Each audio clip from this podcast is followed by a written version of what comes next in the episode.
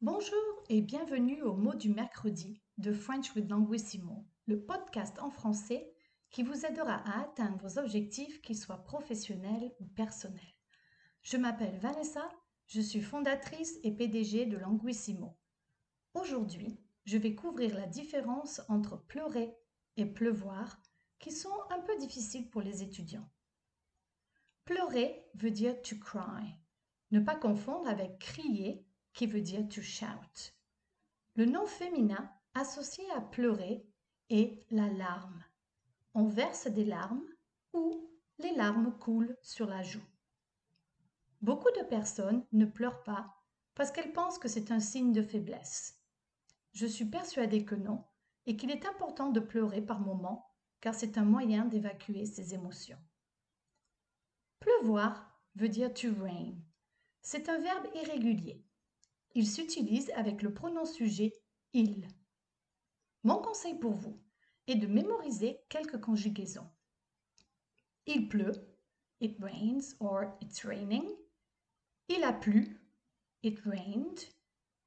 Il pleuvait, it was raining. Et il va pleuvoir, it's going to rain. Les étudiants mélangent souvent le verbe pleuvoir, to rain, avec le nom, la pluie, the rain. C'est compréhensible puisque c'est le même mot en anglais. Sachez que, dans la vie de tous les jours, on utilise plus souvent le verbe que le nom.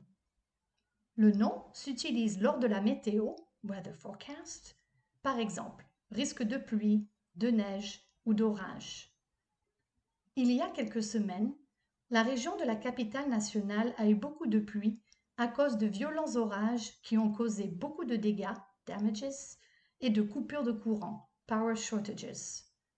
Lors d'orages, la forte pluie s'accompagne souvent d'éclairs, bolts of lightning, et de tonnerre, thunder. Quand il pleut beaucoup, on dit qu'il pleut des cordes. It's pouring or it's coming down. Quelques questions de pratique. Est-ce qu'il pleut maintenant? Pensez-vous que pleurer est un signe de faiblesse? Quelle a été la plus longue coupure de courant que vous ayez jamais eue? Avez-vous peur des orages? Et voilà, c'est tout pour aujourd'hui. J'espère que ce podcast vous a plu.